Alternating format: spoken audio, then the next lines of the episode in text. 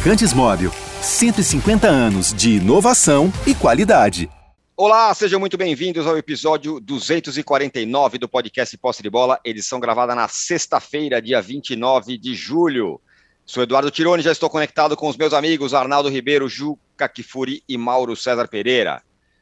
Com direito a um pênalti defendido pelo contestado goleiro Thiago Couto, São Paulo venceu. Apertado, bem apertado, o América no jogo de ida das quartas de final da Copa do Brasil.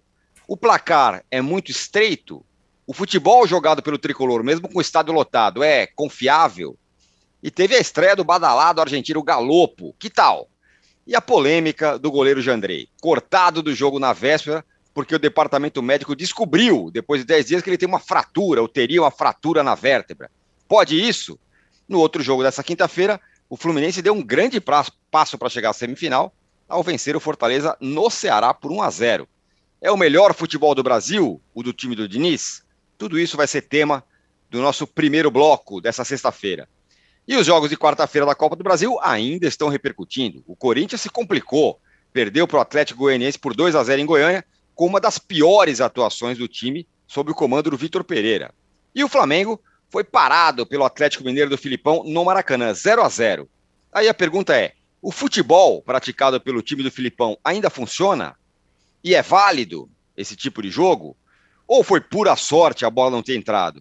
Do outro lado, é, do lado do Fla, o número industrial, como gosta de dizer o Mauro César Pereira, de chances perdidas, é um problema crônico desse time do Flamengo? E a arbitragem? foi pior para quem? E aí a cereja no bolo. Corinthians e Flamengo vão se enfrentar na semana que vem pela Libertadores. Quem vai chegar melhor para esse confronto?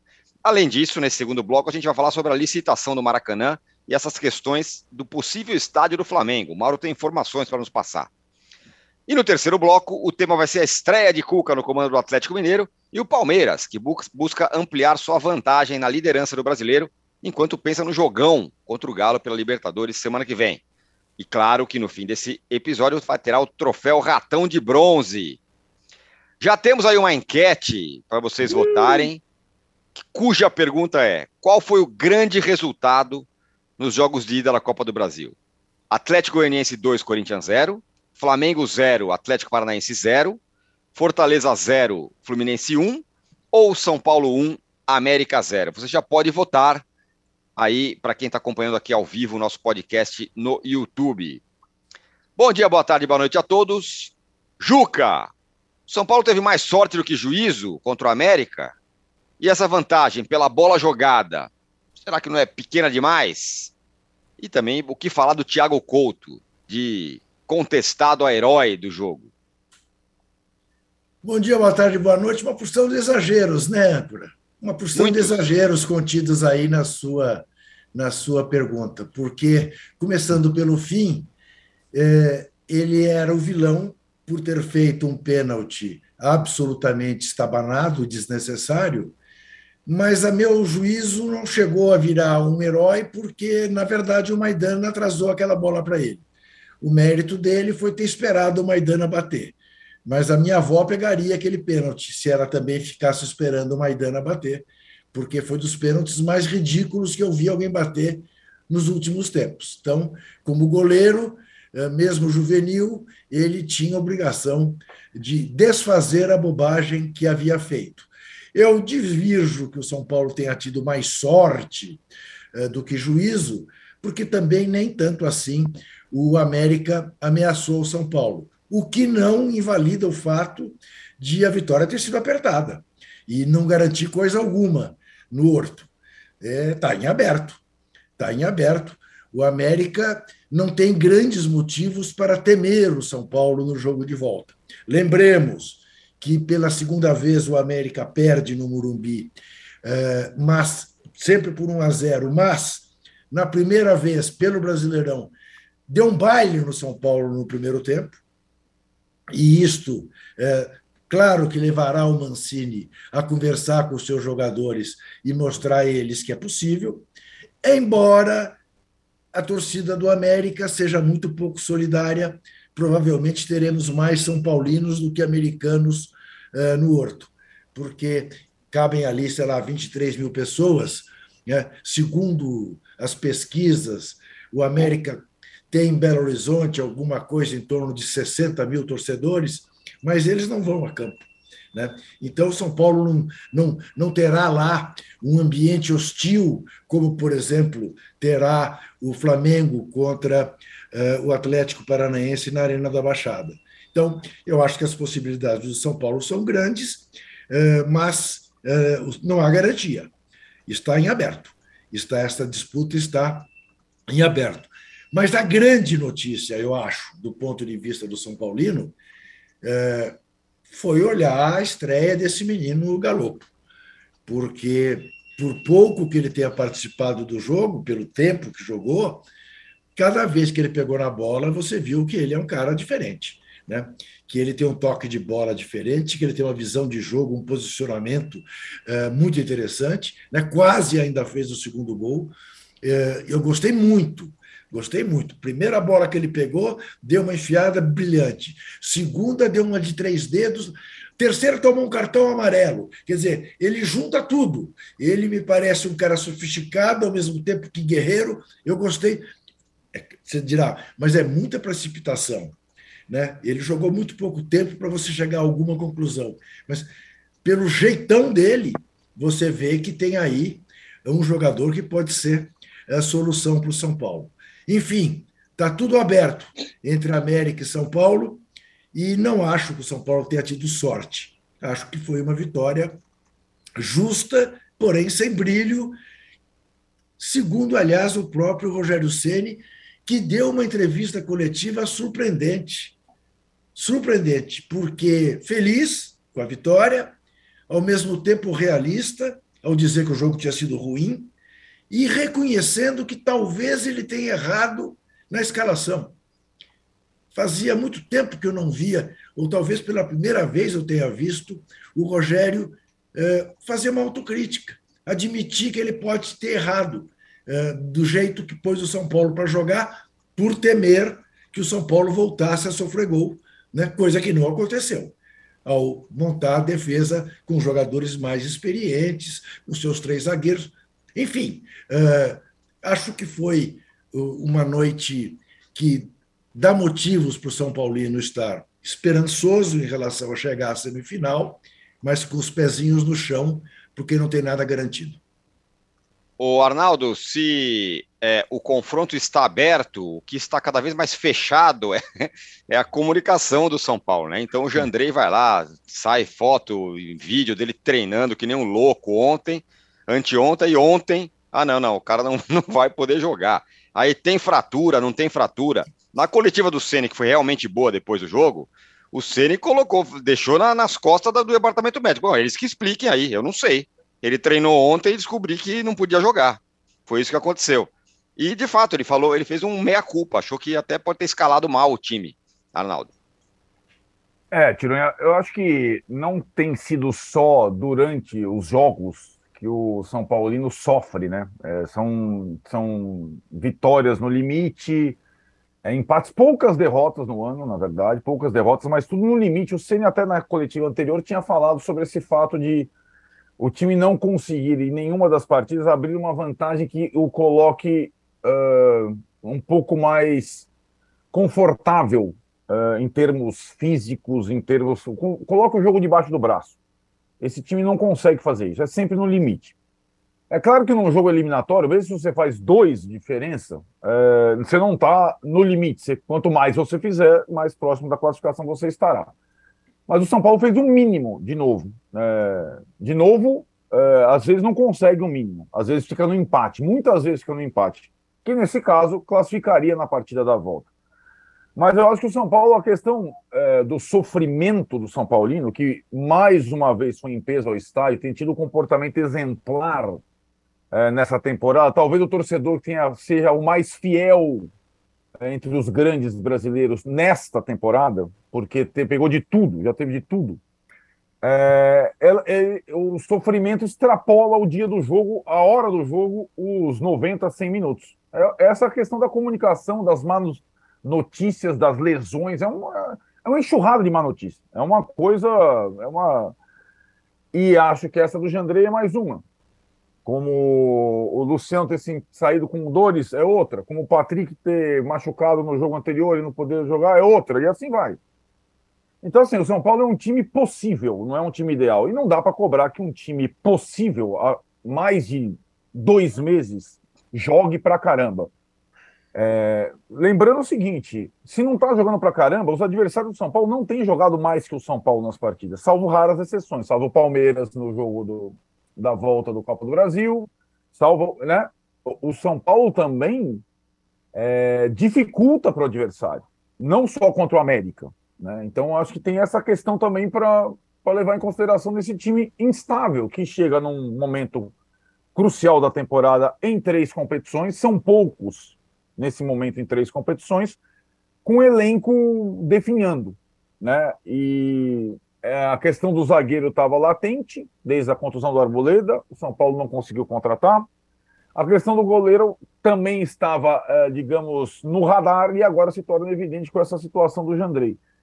E a falta de comunicação, Tirone, é a mesma transparência que a gente pede para qualquer direção de futebol, qualquer.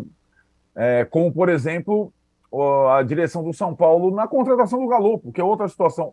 É, por que não deixar clara a situação? A, por que não deixar clara é, negociação, lesão? Eu até fiquei brincando com você, não sei se o Juca sabe ou não, o Mauro sabe. Eu fui processado uma vez, passei do ponto. foi, foi, sabe? Ponto, pela mesma situação muito parecida, vai mesmo, não digo, mas muito parecida situação pela qual passa o Jandrei agora e o Departamento Médico do São Paulo. Copa de 2010 na África do Sul. A imprensa não tinha acesso a entrevistas com o Departamento Médico da seleção, o informe era no site, e o Elano, Elano, titular da seleção brasileira, quebrou a perna contra a Costa do Marfim, só foi diagnosticada a fratura dele mais de 10 dias depois, quando ele não conseguia treinar e aí é, foram fazer exames mais específicos e constataram que o cara tinha quebrado a perna, cara. Dez dias depois, na Copa do Mundo. Dez dias depois. Ele tentando treinar, treinar, treinar. Não, mas acho que é só a pancada.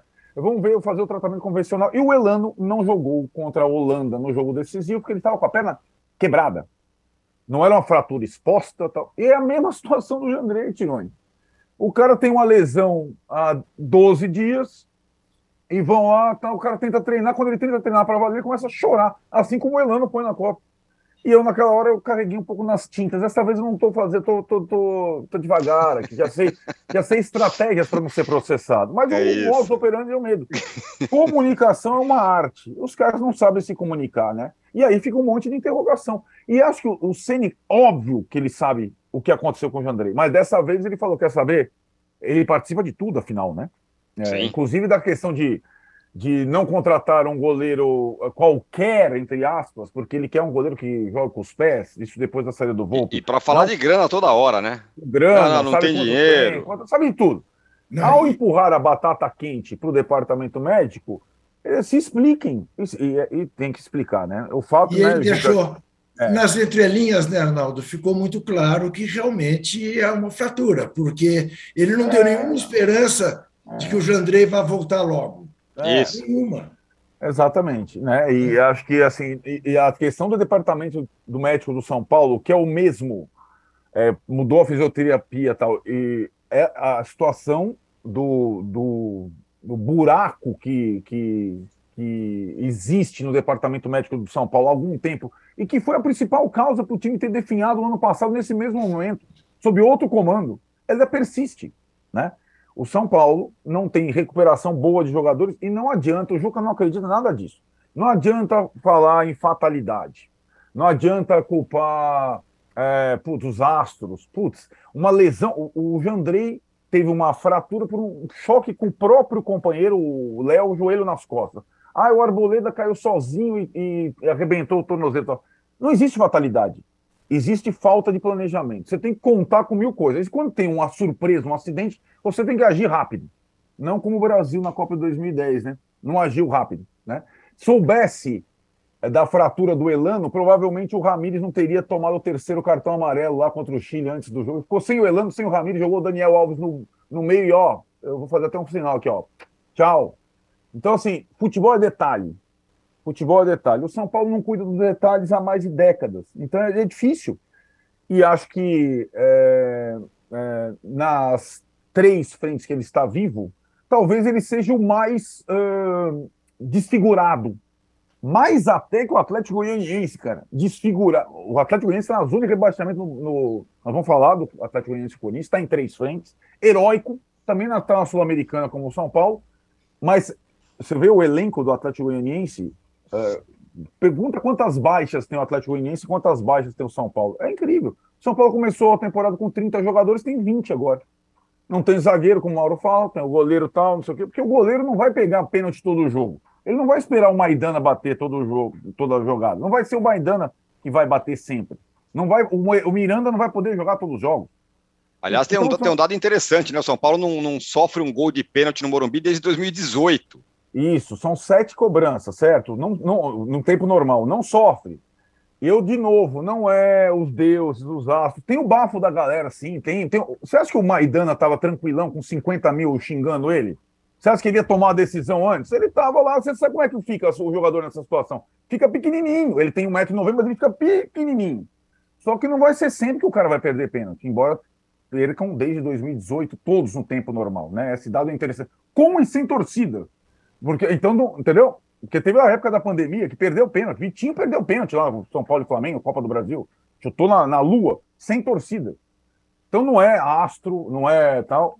São, são coincidências do futebol. E o São Paulo não pode apostar em coincidência para tentar triunfar na temporada. É, acho que a, a, a, o principal oponente do São Paulo até o jogo da volta é os seus são os seus problemas internos e é a concorrência de outras competições que o América não terá, né? O América não tem a Sul-Americana no meio de semana. O São Paulo vai pegar um time muito mais forte do que o América em todos os sentidos na Copa Sul-Americana. Fisicamente falando, Ceará. O bafo da torcida lá no Castelão, tirou, é, tirou é diferente, né? O que vai lotar a torcida do Ceará no jogo da volta é, é, é outra coisa. Então, é, é, é principal. O São Paulo talvez fosse melhor ter o jogo da volta com a América na próxima semana, na próxima quarta. Três semanas acontece muita coisa. E para o São Paulo, três semanas é quase três semanas de más notícias. Né? A gente já está ficando acostumado com isso.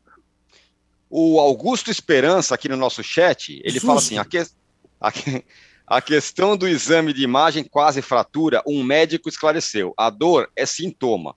O primeiro exame de imagem não capta. Repete-se exame após uma semana e os ossos se acomodam e aparece a fratura.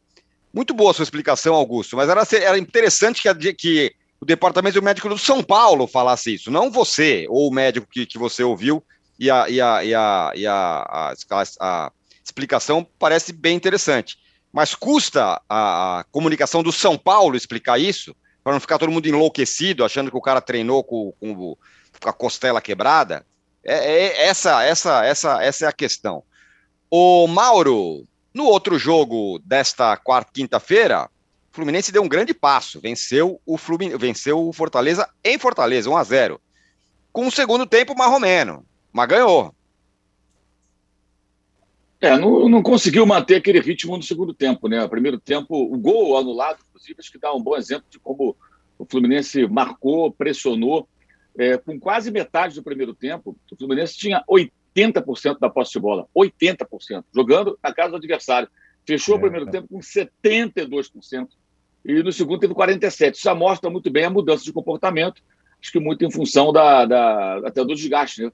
O time desarmou bastante, pressionou bastante na primeira etapa é, e no segundo tempo caiu, o Fortaleza cresceu, pressionou. Até acho que merecia empate. O Fortaleza trabalhou para empatar. Teve um gol anulado pelo VAR, novamente daquele detalhezinho. Está mais do que na hora também. O Palmeiras reclamou outro dia, agora é, o Fortaleza pode até se queixar é, de adotar aquela, aquela, aquele critério da Premier League, né? Quando as linhas ficam umas sobre as outras, né? Azul em cima da vermelha, vice-versa, sei lá, é, vale o gol, né?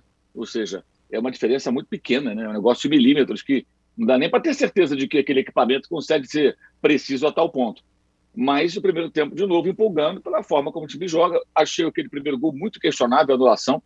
É, uma disputa ali de cinco, cinco jogadores cercam o adversário para roubar a bola. Aquilo é sensacional. Cinco.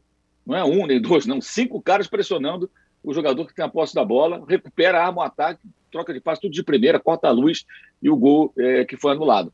Logo, logo depois o fez outro, fez outro gol muito bonito também, né? Enfim, eu acho que é, é, existe uma confusão que está sendo feita, né? Que é essa coisa de ah, o Diniz mudou a forma de jogar. Não mudou a forma de jogar, ele está conseguindo aprimorar nas nuances, nos detalhes, é, para não cometer erros do passado. A gente não sabe também se vai ser é, assim até o final da temporada, se ele será bem sucedido, ou se vai cometer erros antigos de novo ou novos erros. É, ontem a queda no segundo tempo foi algo para pensar.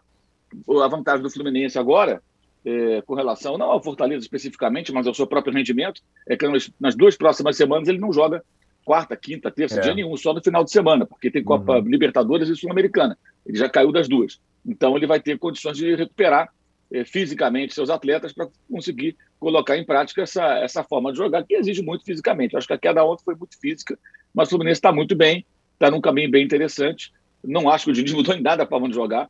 É, o jogo do Diniz é o quê? controle do adversário a partir da posse de bola. A bola é minha, você não joga, eu jogo, eu vou criar situações, vou te pressionar para recuperar a bola quando perder, mas é, sem cometer os mesmos erros de antes. Acho que é essa a questão. A exposição defensiva, que era absurda, o Fluminense atacava, criava muito, não fazia os gols e tomava gol em um, dois ataques do adversário. Isso acontecia na passagem anterior e ocorreu em outros trabalhos do, do, do, do mesmo treinador. Mas acho que ele vai, vai crescendo, vai amadurecendo. Ele é um cara que escolhe o caminho mais difícil. Essa é a forma mais difícil de jogar, porque exige treinamento, conhecimento, capacidade muito maior, é, é, tempo, trabalho, parte física. Ou seja, jogar com a bola é mais difícil, mas é, é, jogar futebol, é o que pode ser marcante, o que pode ser de fato um trabalho autoral e que pode levar a sucesso sim, porque as grandes equipes jogam assim.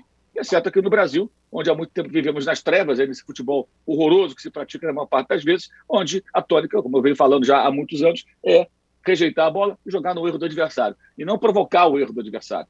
Então, o, o, sucesso do Fernando Diniz, se ele se confirmar, pela forma como ele continua tentando colocar em campo os seus times, no caso hoje o Fluminense, é, dessa maneira, ele faz bem o futebol, dá uma arejada, né? E ontem foi contra um treinador, no caso o Voivoda, embora vive uma crise técnica Fortaleza, que também não se destacou até agora por ser um retranqueiro ou coisa parecida, pelo contrário.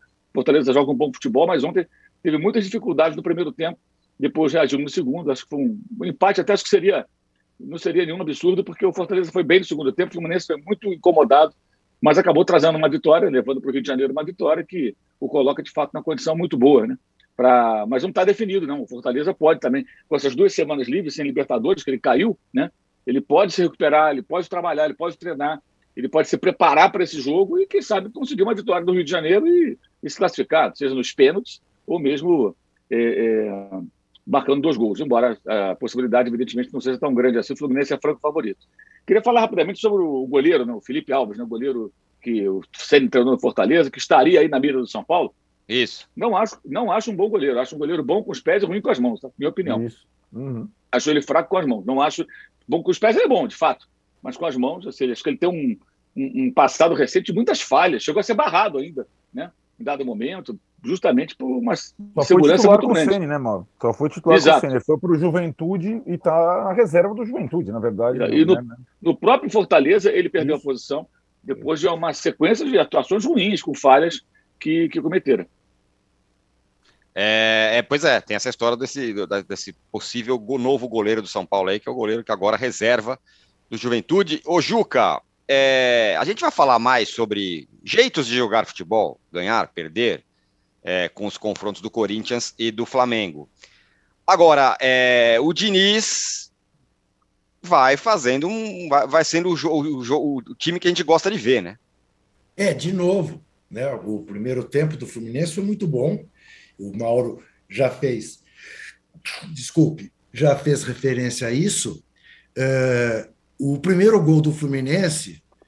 É, vai que o VAR acertou em dar a falta do, do Cano, mas uh, foi um crime lesa futebol, porque foi um gol maravilhoso, um gol maravilhoso.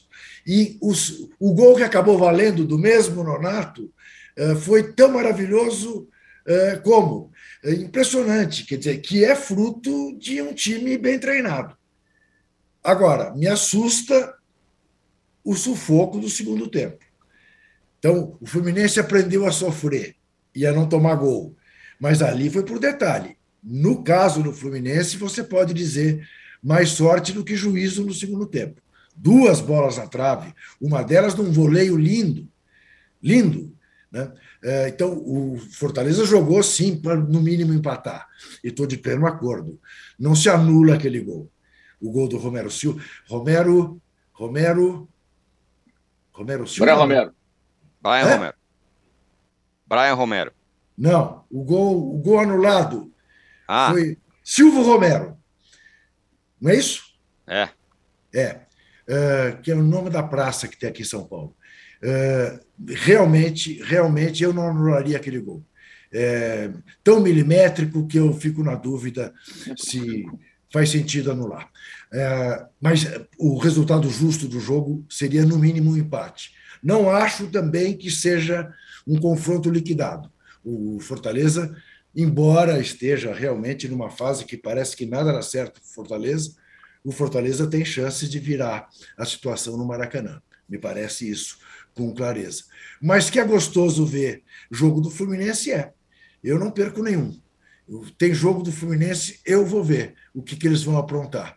O, o, volto a dizer: o lance do gol, a jogada que o Ganso fez é de levantar e bater palma. Uma coisa realmente muito bonita. Só que caiu demais no segundo tempo. Muito bem. Então, Fechamos. Oh, diga, diga, diga. Pode falar. Não, eu falei a bobagem que Brian Romero. Brian Romero é o, é o argentino que está indo para o Inter, né? Deve deixar Isso. o River e vai para o Inter. Jogou é. no Atlético Paranaense já, atacante.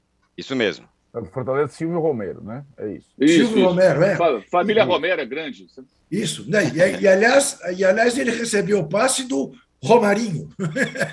Ali é, tem uma porção de, de Romeros e Romários. É isso. Muito bem, fechamos o primeiro bloco do podcast Posse de Bola número 249. A gente volta já já, porque já que a gente falou sobre modelo de jogo, ficar com a bola, não ficar com a bola, temos é, muito a discutir sobre Flamengo e Atlético Paranaense e também, por que não, Corinthians e Atlético Goianiense e Corinthians. Por que não? Por que não? Enquanto é. isso, nos deem likes, viu? Por favor. É. é. Você acha que você pedindo assim, você vai conseguir muitos likes nos deem likes e, e já chama. Tem uma resposta ao Juca. Eu vou pedir aqui, ó, 5 mil likes. Eu quero ver. Quero ver vocês calarem oh. o Juca. Tá? Já voltamos. É, eu não vou pedir like. Há mais de 150 anos, os lubrificantes Móbil acompanham a evolução dos motores, trazendo tecnologia e inovação para veículos de todo o mundo. Uma tradição que se renova a cada dia, garantindo a liderança no desenvolvimento de produtos de alta performance. Conheça a tecnologia móvel para o seu motor durar mais. Se tem movimento, tem móvel.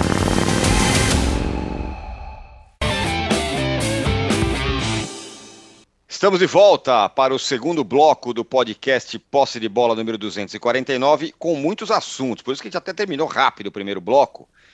E aí é o seguinte, Juca. Sim. É... Que tal o Corinthians em Bom. Goiânia? Essa é a primeira pergunta. Talvez a pior partida do Vitor Pereira sob o comando do Corinthians. E o que projetar esse Corinthians e Flamengo semana que vem? Então, veja que coisa, né? Em vez da gente projetar o Corinthians e América daqui a três semanas, você tem que projetar um Corinthians e Flamengo semana que vem. Corinthians fez uma partida horrorosa, eh, sem dúvida alguma. Acho que determinou a reserva do Roger Guedes. Ele não vai jogar eh, quando o Yuri Alberto estiver jogando. Ele, mais uma vez, tem cabeça ruim, né? Porque era a chance dele. Ele não queria jogar pelo lado, estava jogando pelo lado o Yuri Alberto de centroavante, centroavante. Mas ele é incapaz de um gesto solidário, ele só pensa em si mesmo. Ele deixou o Piton vendido. O Piton tinha o tempo todo dois contra um e ele não se dava ao luxo de voltar e tentar ajudar o ala lateral do Corinthians, que não é exatamente um grande jogador. Então, eu acho que ele decretou a reserva dele com o, o Vitor Pereira. Mas o jogo do Corinthians, eu não sei, quero ser justo, né? porque tenho sido, tenho tentado ser justo com tantos times que fazem um grande jogo num dia e depois não vão vão mal no jogo seguinte por esgotamento físico mental, eu tenho para mim, embora o Corinthians não tenha feito um grande jogo no Mineirão, mas tenha lá obtido um extraordinário resultado, o Corinthians foi para Goiânia absolutamente uh, de barriga cheia, como disse o Vitor Pereira. O time eu não sei se o time achou bom, se nós ganhamos do Atlético Mineiro, não será do Goianiense que nós não vamos ganhar, mas acho que nem é isso. O time não tinha força física, psíquica, para enfrentar uh, um time aguerrido como é o time do Atlético Goianiense, que, aliás, é um time que permanentemente causa problemas para o Corinthians. Né? Tanto que está invicto em Itaquera. Né? Ah, não acho que esteja liquidada a situação. Acho perfeitamente possível em Itaquera o Corinthians reverter este resultado. É, chego a dizer, depois vamos aprofundar isso em relação ao Flamengo, que o Flamengo terá mais dificuldades na Arena da Baixada do que o Corinthians em Itaquera, mais dificuldade. Não que seja fácil, seja mais fácil para o Corinthians. Acho o América, o América favorito, o Atlético Goianiense favorito a se, a se classificar, eh, como acho o Atlético Paranaense. Eh, e acho mais difícil para o Flamengo sair de lá classificado do que para o Corinthians sair classificado de Itaquera. Agora, entre Corinthians e Flamengo, eu vou ser coerente. Eu, eu, eu, dada a capacidade que o Flamengo tem de decidir, acho o Flamengo, o Flamengo favorito em Itaquera. Uh, não tenho muita dúvida disso. Né? Por mais que vai enfrentar a Fiel e tudo mais. Agora, o Flamengo precisa fazer gol. Precisa fazer gol. Né? Me antecipando em relação à discussão do jogo contra o Atlético Paranaense, uh, por mais que se decante a capacidade copeira do Filipão de montar retrancas, a retranca do Atlético Paranaense não funcionou no Maracanã. Tantas foram as chances de gol do, do Flamengo. Duas bolas à trave, e nossa mãe, e o Gabigol perdendo gols que não, não perdia uh, tempos atrás. Né? Impressionante o que está acontecendo na hora de fazer o gol para o time do Flamengo. Impressionante. Agora, a criação, ela se deu, ninguém pode reclamar. Só pode reclamar o Dorival Júnior. Né? O, o Flamengo não criou, criou para burro. Agora, o técnico não entra em campo para fazer gol. Então, o, o, o, Atlético teve foi uma sorte terrível de não sair do Maracanã eliminado. Ah, mas, claro, agora o jogo é na Arena da Baixada. Muda de figura. Muda de figura. Então, não acredito que o Flamengo vai continuar perdendo tanto gol assim, com os jogadores decisivos que tem. Não acredito. Com a possibilidade que tem né, de, para o segundo tempo, entra Vidal, entra Cebolinha, é, é muito mais elenco do que é, a maior parte dos seus, dos seus concorrentes. Então, acho isso. As perspectivas para o Corinthians, neste momento, não são as melhores. Mas é tal história. O Corinthians tem sido assim a temporada inteira.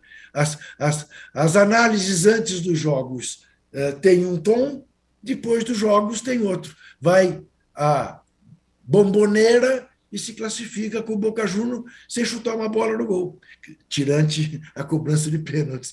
Né? Como é que faz? Como é que você explica? Está né? Tá vivo em tudo. É o vice-líder do Campeonato Brasileiro, só a quatro pontos do Palmeiras. Né? Sempre levando em conta o doping financeiro e mais esta mentirada agora né, do acordo com a Caixa, que realmente é, não quero antecipar o ratão de bronze, até porque há outros assuntos para tratar no ratão de bronze, mas vai faltar transparência assim lá longe, não apenas no Corinthians, também na Caixa Econômica Federal. Como é que um banco público é, não presta contas ao seu público de como são feitos os seus acordos e um acordo feito com o Corinthians. Né? Afinal, pagou ou não pagou? A, a presidenta lá do, do, do banco disse que não havia, Corinthians não havia pago nada. Depois disse que foi um golaço o acordo. Né? E a gente sabe, né? desde sempre estão empurrando esse problema com a barriga, né? e nada, nada autoriza que a gente acredite que tenha havido uma solução. Nada, rigorosamente nada. É uma mentirada atrás da outra, é uma falta de transparência atrás da outra, e vem Balbuena, e vem é, Veras, e vem o Diaba 4, né? e vida que segue, né? dentro da irresponsabilidade uh, da gestão do Corinthians e para a preocupação ampla, geral e restrita dos depositantes na Caixa Econômica Federal, uh, também da Caixa Econômica Federal. Né? Uh, vem para a Caixa ser enganado você também. Lembra o, dessa? O, né? Vem para a Caixa você também. o Mauro, é, muita gente, muita gente mesmo, criticou o futebol, né? Apresentado pelo Atlético Paranaense contra o Flamengo no Maracanã. Não chutou no gol, ficou lá entrincheirado, contando com a sorte, três bolas na trave e tudo mais. Te pergunto duas coisas. É, o futebol não, também não é legal porque isso acontece? Não o antijogo, mas um time lá vai lá e se entrincheira lá na, atrás do, da linha do, do, do, da bola e não toma gol. Sabe lá como não toma gol, sai com um empate, que é um bom resultado. Esse é um ponto. E o outro, não é isso que faz o futebol também ser legal? O Flamengo é muito melhor que o Atlético Paranaense, tem muito mais jogador, mas não conseguiu ganhar. E o outro ponto é: essa questão do Flamengo perder gol já não é um problema crônico? Isso não tem que ser resolvido? Porque uma hora essa, essa a, cobrança chega sobre isso, né? Já pode, pode ter chegado até nessa, nesse confronto. Bem, é, rapidamente falar sobre a Caixa Econômica, né? Eu questionei, ah, inclusive, a assessoria de imprensa da Caixa Econômica com relação a essa falta de transparência, porque não me parece razoável que o clube e a Caixa façam um acordo os, tor os, torcedores do Corinthians, os sócios do Corinthians, os fiéis torcedores, né, que fiel torcedor é o programa de sócio torcedor, não têm acesso à informação. Né? Essas pessoas, me parece, têm o direito de saber, afinal de contas, o que estão fazendo com o meu clube, o clube pelo qual eu pago uma mensalidade, ou mesmo que eu não pague nada, seja apenas um torcedor, sem ser associado, mas é o clube da minha paixão, eu quero saber o que estão fazendo com ele. Né? E a Caixa Econômica, pelas razões que o Juca já citou. A resposta da, da Caixa, em linhas gerais, foi que a Caixa não comenta os aspectos específicos de processos judiciais ou renegociações em andamento. Aí eu questionei de novo. Ontem até entrou em contato com pessoa, uma pessoa da Caixa Econômica, mas a gente acabou se desencontrando. Hoje espero falar com ela. É, imagino que vai insistir nessa tecla também, porque as pessoas da assessoria de imprensa não, não falam pela Caixa, apenas transmitem aquilo que a Caixa Econômica é, é, é autoriza repassar mas é óbvio que isso tinha que ser colocado de forma muito clara, né? E o pior de tudo é que tem torcedor, e não são poucos, do Corinthians, que não quer saber. O cara não quer saber. É, é, ele fica com raiva de quem questiona. É, é, como se ele tivesse, é como se ele tivesse medo de algo que possa ser revelado que vai deixá-lo mais preocupado. É assustadora. Estão com, me estão com medo do sabe? Corinthians, Mauro. Vocês estão não, com exato. medo do Corinthians. É, é impressionante a, a, maneira como essas pessoas rejeitam é, é os fatos, não quer conhecer. Eu prefiro não saber. Rejeita a informação. É mais ou menos isso. Ô, Mauro, Curioso né, o que está acontecendo, né, Mauro, Mauro no nosso país. Exato, exato. É o Brasil. Me permita só uma intervenção, Mauro. É, é, é o seguinte, eu torço pelo calote. E, e, o que você mais ouve, e você imagine o quanto eu ouço né, e leio, é, é o seguinte, é, a vida inteira eu ouço dizer que o Corinthians vai falir, o Corinthians não fala. O Corinthians não vai falir nunca, porque o modelo associativo, clube de futebol, não vai à falência. Né?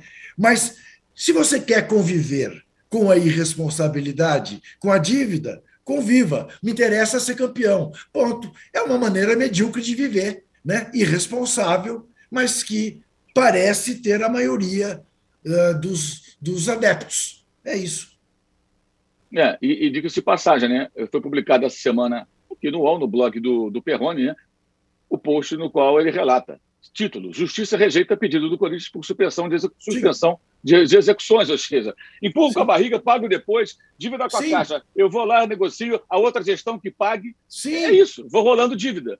E você sabe então, por quê, né? E você sabe por quê? Porque o Corinthians quis usar dos instrumentos da SAF Sim das sem prerrogativas das. sem ser SAF. Quer dizer, é, é uma palhaçada, é uma brincadeira. É, essa, essa parte é muito interessante, né? Isso. É, é, essa parte é muito interessante. Ou seja, continua com os dirigentes do poder, o clube não vai Isso. ser vendido no seu futebol, não vai ter um dono, como o Botafogo, como o Cruzeiro, como pode ser do Vasco em breve, mas eu uso os benefícios, que são muito questionáveis também, na minha opinião.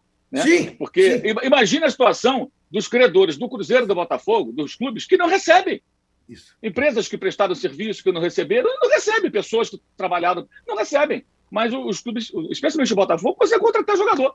Aí o cara abre, abre a internet e lá, pô, olha só, o Botafogo contratando e eu não recebo. Ah, mas você tem um problema com o clube social. Isso aqui é com o proprietário, é a SAF, é outra história. É duro. Eu, imagino, eu, eu não gostaria, evidentemente, de estar no lugar dessas pessoas. Eu duvido que alguém queira. Mesmo os torcedores desses times. Gostariam de estar na situação? Você tem um, um você é credor de alguém, esse alguém vira outra coisa e não precisa mais te pagar. E você espera que o outro alguém ressuscite para te pagar. Será que isso vai acontecer? É muito, é, é muito injusto. Enfim. Mas sobre as perguntas do, do âncora, né? Primeiro, assim, é, é impressionante como, quando surge um jogo como esse de quarta-feira, é, as mesmas muletas são utilizadas para tentar justificar algo que não chega nem a ser medíocre. É menos do que isso, é ruim demais. Que é um futebol de negação total ao futebol. É, é, claro que o futebol é legal porque você pode jogar se defendendo, você pode. É, mas veja bem, se você enfrenta um adversário que é superior a você, muito superior você, muito pequenininho, você vai se defender com suas armas. Não, não vejo o Atlético, maneiro, Atlético Paranaense dessa maneira. Se o Atlético fosse um time tão fraco, não teríamos tanta gente dizendo que o Flamengo está quase eliminado, já eliminado, ou que dificilmente se classificará.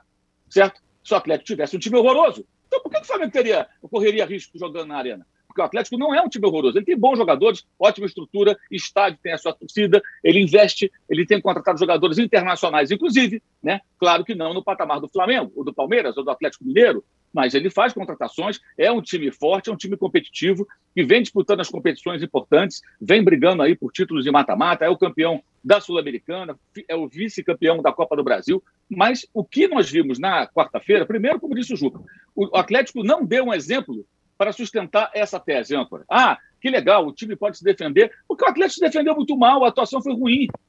Ele, ele não tomou dois, três gols no primeiro tempo, por uma, por, pelo goleiro Bento, é, uma dose de sorte e a incompetência crônica que tem sim que ser resolvida com urgência pelo time do Flamengo. Isso acontecia já com Jesus, se agravou depois que ele saiu e não acaba. Troca de técnico continua.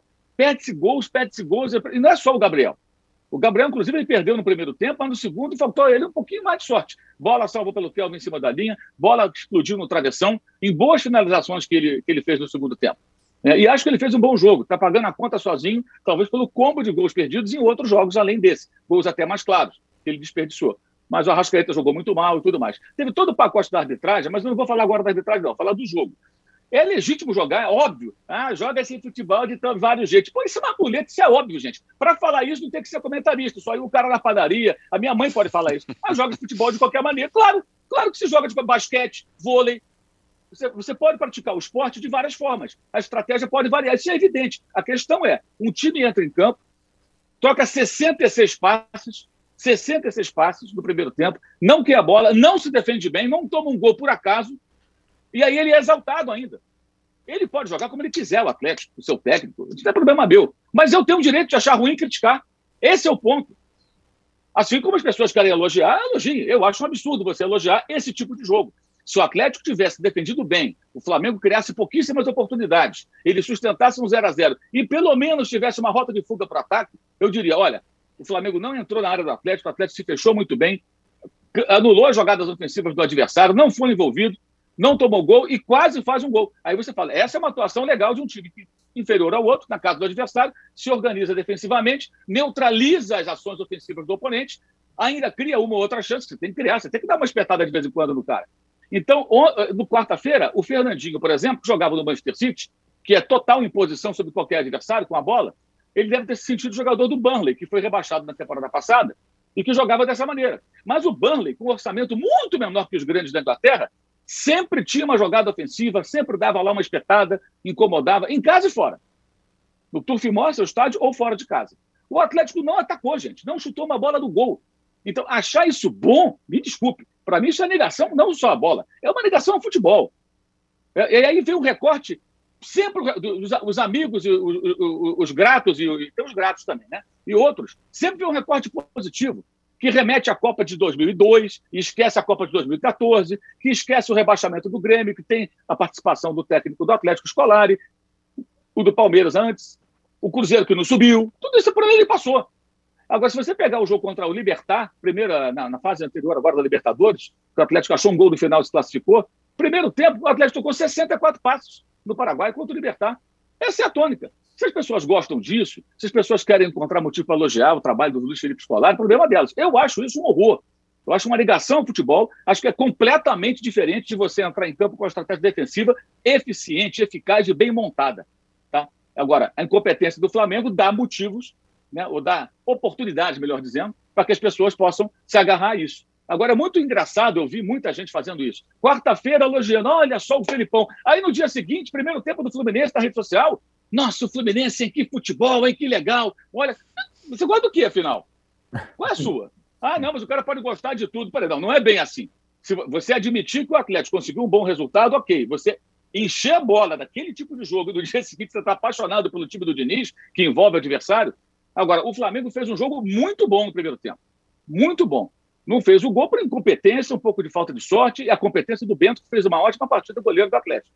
Mas o primeiro tempo foi muito bom. E, aliás, o Felipão foi totalmente confundido pelo Dorival Júnior. Aquele deslocamento para a esquerda do Everton Ribeiro, a jogada que se por ali, e isso com a Rascaeta era uma noite muito ruim. Muito ruim. A arbitragem é outra coisa. A arbitragem errou para tudo quanto é lado. É, o Luiz Flávio é muito fraco como árbitro. É, eu não acho que o VAR seja o grande vilão, porque os lances foram na cara dele. Ele não tomou as decisões de expulsar o Gabriel porque não quis, expulsar a Rascaeta porque não quis, é, expulsar, é, marcar pênalti porque não quis. Ele teve todas as oportunidades. Ele, tudo ele viu de perto. O lance que talvez ele tenha estado mais distante, pelo menos essa é a minha sensação, posso estar enganado, foi aquele da, da suposta cotovelada do, do Fernandinho e do Felipe Luiz. Ali talvez o VAR pudesse chamar para poder ver em outro ângulo. Os outros, não deu porque não quis, gente. O VAR não foi intervencionista. Valeu o campo. Agora, ele viu tudo de perto. Ele não tomou as decisões que cobram hoje dele porque ele não quis. Ele não quis. E a gente não pode agora achar. De uma hora a gente quer que o VAR não interfira. Aí agora quer que o VAR interfira toda hora. O VAR não pode ficar apitando o jogo. Ele tem que ser um anjo da guarda. Mas ele está vendo que o cara está do lado, ele marcou, Agora, a atuação foi péssima. A arbitragem contra o futebol. Amarrou o jogo. Peguem o jogo Flamengo Atlético Mineiro, o Wilton Pereira Sampaio apitando. Foi muito melhor. Porque o Wilton é melhor que ele. É um, não é que seja um árbitro modelo, não é o padrão que a gente é, quer. Bem melhor que é um outros, árbitro... Mas ele é muito melhor, melhor, gente. Bem melhor que É muito melhor que e não é, caseiro, não é caseirão, não. Com 50 mil, ele ontem marcou pênalti pro adversário. Dá o pênalti pro adversário, não tá nem aí. Agora, ele, ele deixou. Ele, ó, Flamengo e Palmeiras, aquele 0x0 que todo mundo gostou, comecinho do campeonato, é. ele apitou. O jogo correu, gente. Isso, exatamente. O jogo correu. O Luiz Flávio ele travou o jogo, não tomou as chamadas grandes decisões, né? E outra coisa, só para finalizar, sobre o Gabigol, que acho que é mais grave que os gols perdidos. Não dá para o Gabigol, às vésperas de fazer 26 anos, continuar sendo o rapazinho que fica nervoso por tudo e entra na pilha por tudo.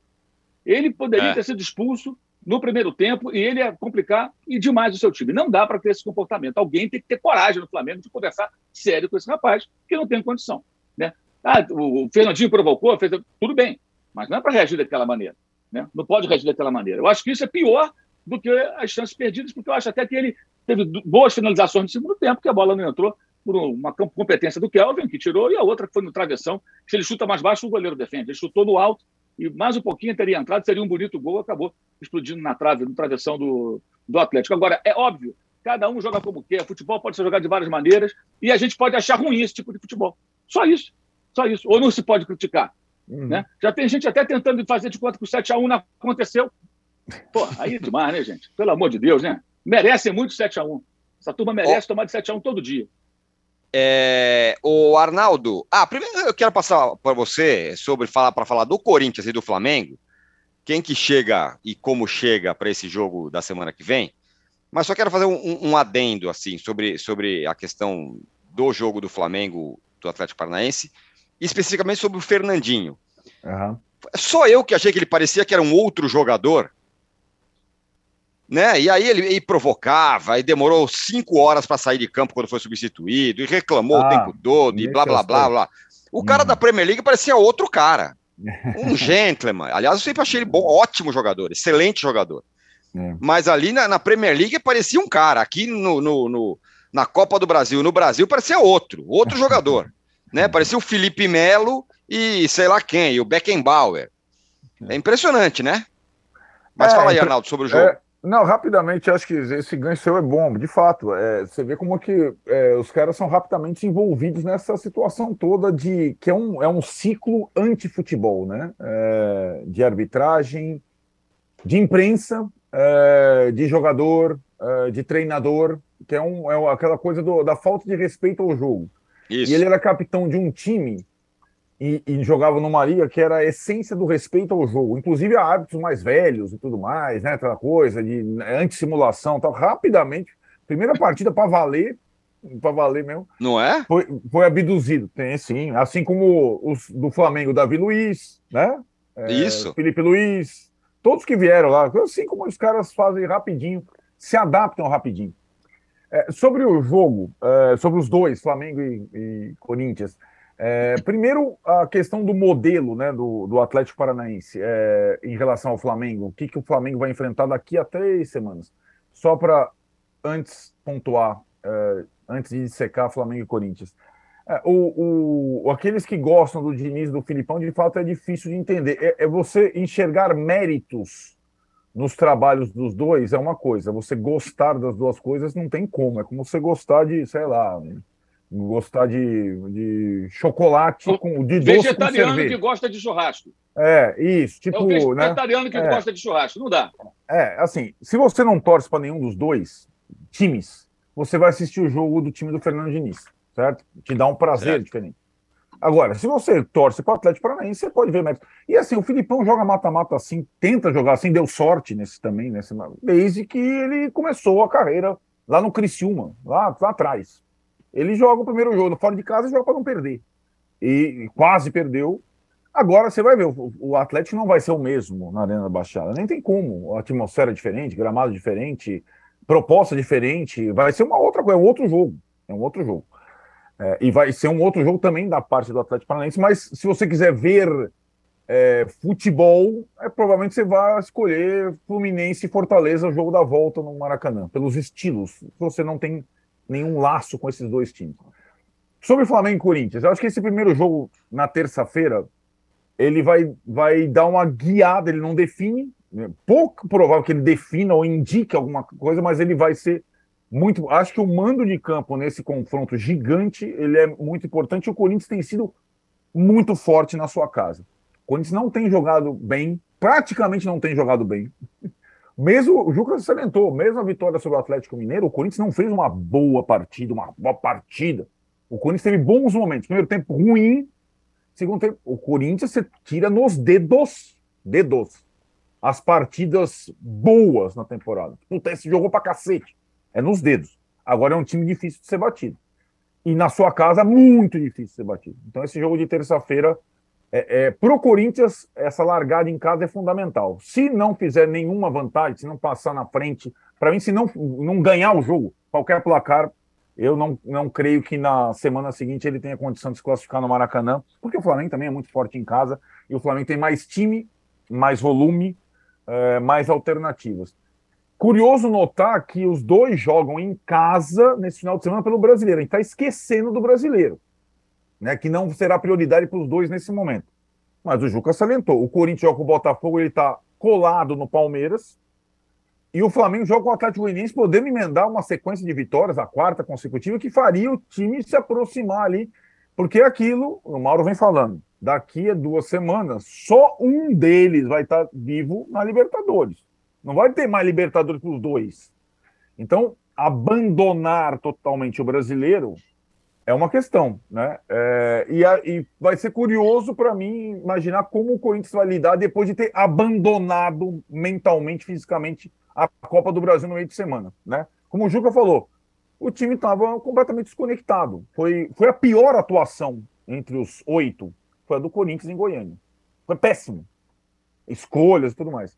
E eu imagino que ele não vá só pensar no Flamengo e não se importar com o Botafogo. Você entende? Acho que o Corinthians está devendo nessa semana. E vai ter muita gente em Itaquera. O Corinthians é vice-colocado, vice-líder.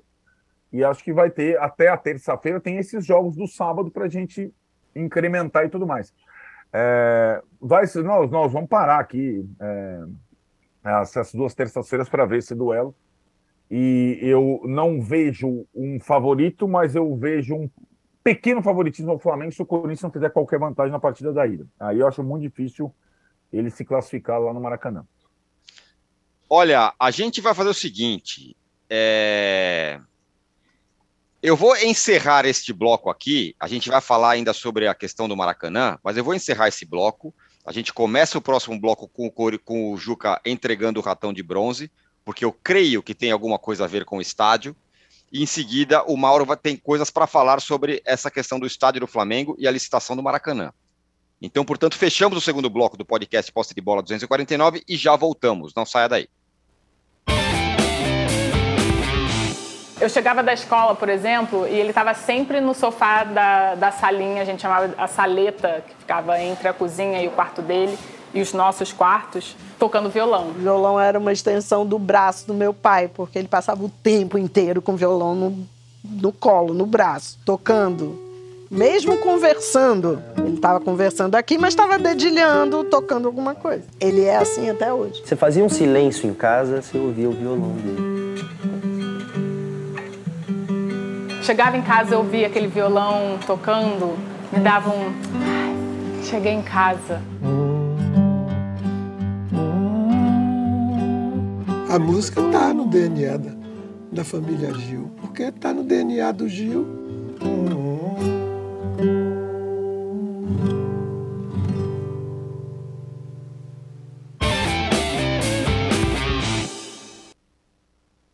Estamos de volta para o terceiro bloco do podcast Posse de Bola número 249. Juca, entregue, por favor, o ratão de bronze. Eu não sei por que você achou que eu ia me meter nessa questão do estádio, eu não vou, não. Ah, esse ratão de bronze, Tirone, com muito carinho, com algum enlevo. com muito eu, carinho.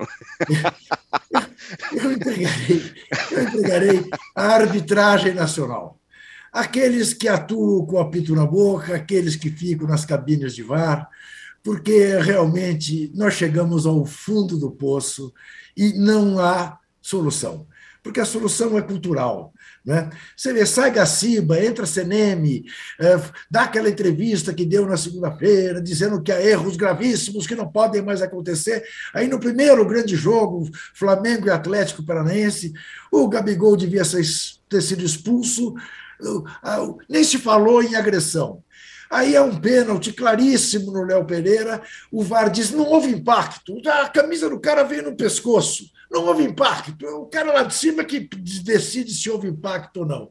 E aí o Arrascaeta, até não entendi onde estava a cabeça do Arrascaeta na quarta-feira, é, faz aquela falta que fez no Eric, também não é expulso. imagine o que seria o jogo da volta sem Gabigol e sem Arrascaeta, imagine o que seria do jogo da volta se o Flamengo converte o pênalti, faz 1 a 0. Enfim, eles mexem demais no resultado dos jogos no Brasil.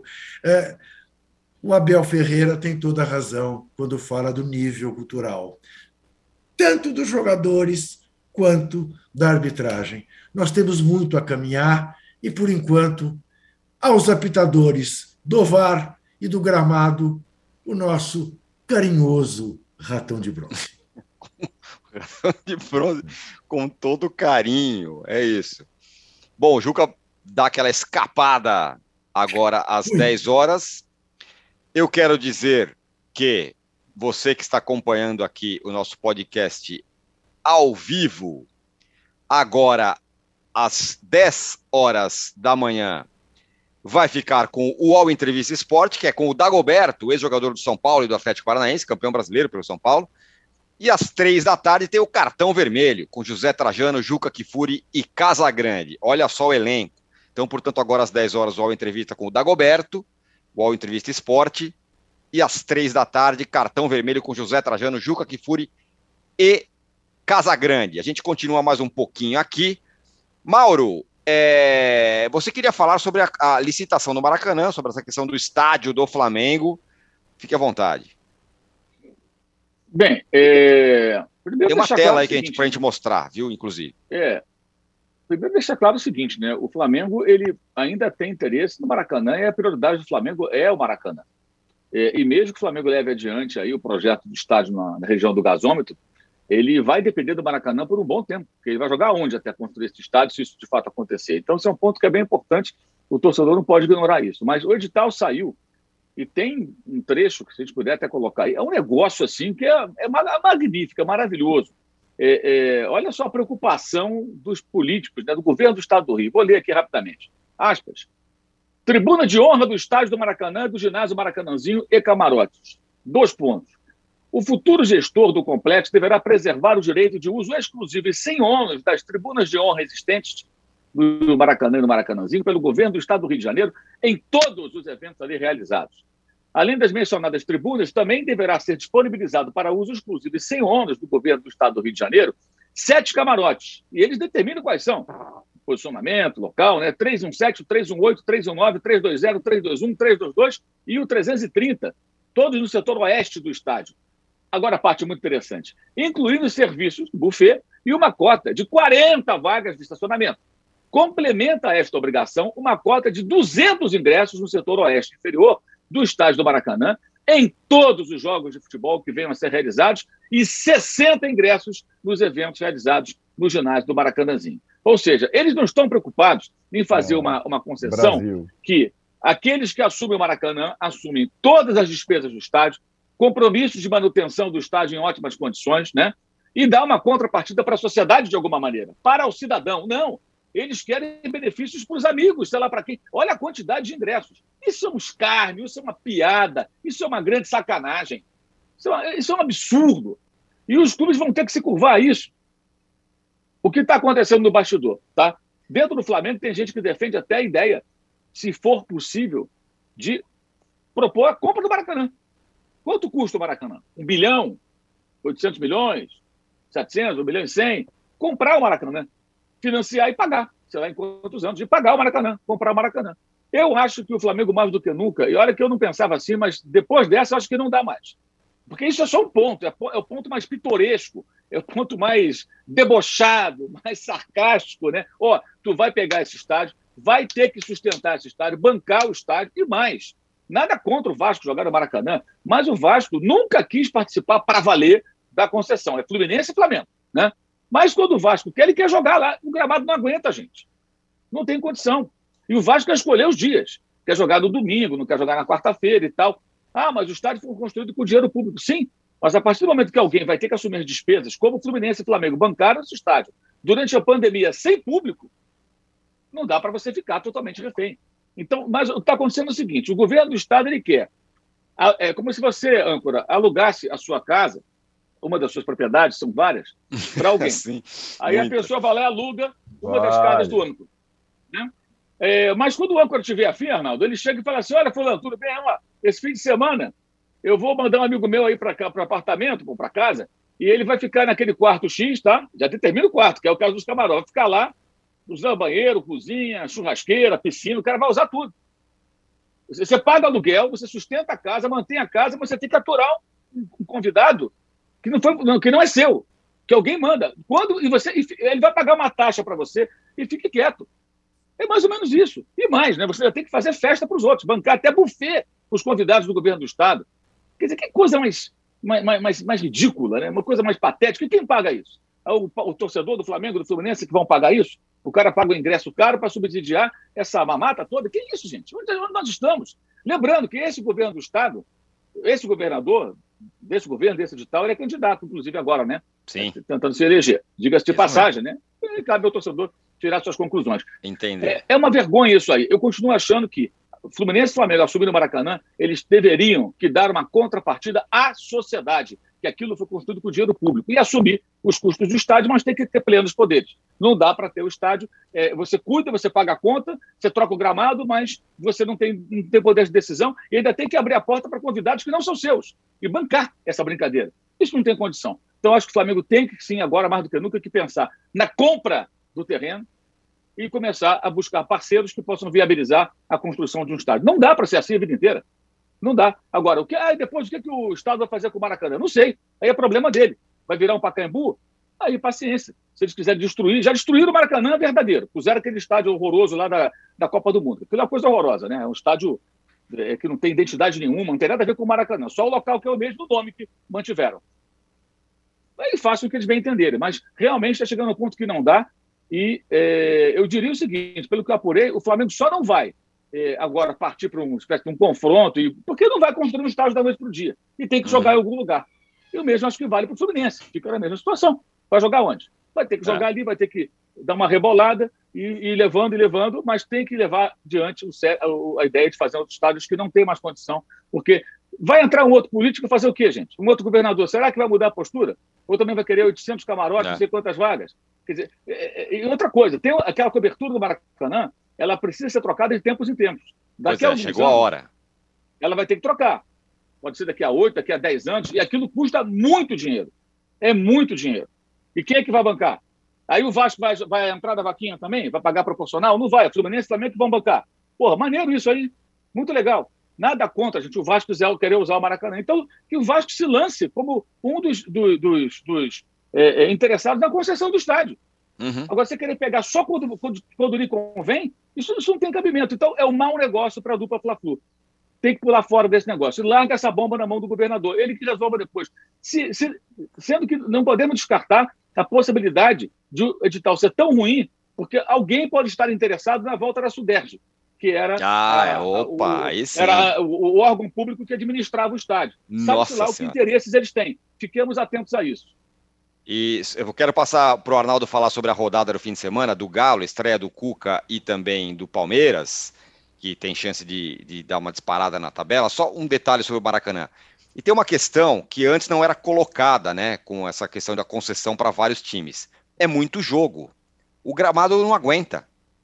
E, e, e, nunca ninguém pensou. Pensa o Fluminense, o Vasco, o Flamengo, todo mundo jogando toda hora lá, o tempo todo, o tempo todo, o tempo todo. O gramado não aguenta. É uma questão é, do, do, novo futebol também, além de tudo isso que, que o Mauro falou. Agora, Arnaldo, o Galo que vai ter o seu estádio, já está construindo o seu estádio, estreia o Cuca. Você falou uma frase interessante outro dia. A pior notícia para o Palmeiras é a volta do Cuca para o Galo. E o Palmeiras joga no fim de semana com boa chance de dar uma disparada na tabela. Nem tanto, né? Eu acho que os dois têm, antes do duelo, muito esperado. Pô, a gente vai ter terça-feira Corinthians e Flamengo e na quarta Atlético e Palmeiras, nada mal, né? É, antes desse jogo, eu acho que os dois, Palmeiras e Atlético, têm desafios nessa rodada meio perdida do brasileiro, a primeira do retorno, bem difíceis. Né? O Palmeiras vai a Fortaleza jogar contra o Ceará. Aliás, o Ceará foi um dos times que bateu o Palmeiras no Allianz Parque, né, na, na, no início do campeonato. E o Atlético vai a Porto Alegre enfrentar o Inter é, na reestreia do Cuca. O Inter com reforço, agora Brian Romero, Mikael, tal, não sei o que, do Mano Menezes, que está disputando também lá em cima a parte de cima, o G6, pelo menos. Então, são, eu, eu acho os dois compromissos bem difíceis, antes do duelo entre eles é, pela Libertadores. Curioso vai ser é, entender qual a estratégia do Cuca e do Abel para essas partidas, sendo que eles tiveram a semana inteira de trabalho. Quem trabalhou melhor, né? o que fazer em relação aos jogadores que estão mais sobrecarregados é, nesse período para visando o jogo da quarta-feira? Preservar ou colocar depois de uma semana em campo? Né? Então, é, é, tudo, digamos também que se vocês estão falando em gramado, o gramado do Beira Rio está um tapete, é, é, um bom gramado. É, o gramado do Castelão sofre com a, com a sequência de jogos. Teve jogo Fortaleza e Fluminense, né? nós estamos falando aqui. Então, tem dois times jogando no Castelão a viagem para o Palmeiras talvez seja mais desgastante e o gramado mais desgastante. Foi lá que o Rony se machucou, né? Contra o Fortaleza, não foi? Nesse tipo de situação. Como o Abel vai agir? Então, assim, eu acho que é, é bem interessante a gente notar. São os jogos, para mim, uma rodada que é quase toda ela concentrada em termos de disputa pela liderança no sábado. No domingo, a gente tem esse Internacional e Atlético, que é um jogo importante. Acho que é, entre o jogo. É que tá, Tirone. É, Ceará e Palmeiras e o jogo Corinthians e Botafogo, Corinthians vice-líder, o Corinthians tem mais chance de ganhar do que o Palmeiras, é a minha impressão. Então, eu acho que o Palmeiras nessa rodada não vai disparar, não. E na quarta-feira a gente vai ter um duelo gigantesco entre um, um, um duelo, segunda etapa, né? É, é, parte 2 de Cuca e Abel pela Libertadores, dessa vez pelas quartas de final. Muito bem, fechamos aqui o nosso podcast Posta de Bola número 249. Obrigado, Mauro, Arnaldo, todos vocês que estiveram com a gente. E segunda-feira a gente volta com mais um posse de bola pós-rodada do Brasileirão. Valeu para todo mundo. Tchau. Você pode ouvir este e outros programas do UOL em uol.com.br/podcasts. Posse de bola tem pauta e edição de Arnaldo Ribeiro e Eduardo Tironi. Produção de Rubens Lisboa. Operação de ao vivo de Fernando Moretti e Paulo Camilo. Coordenação de Fabrício Venâncio e Juliana Carpanês. Os gerentes de conteúdo são Antônio Morei e Vinícius Mesquita. E o diretor de conteúdo é Murilo Garavello. Qual?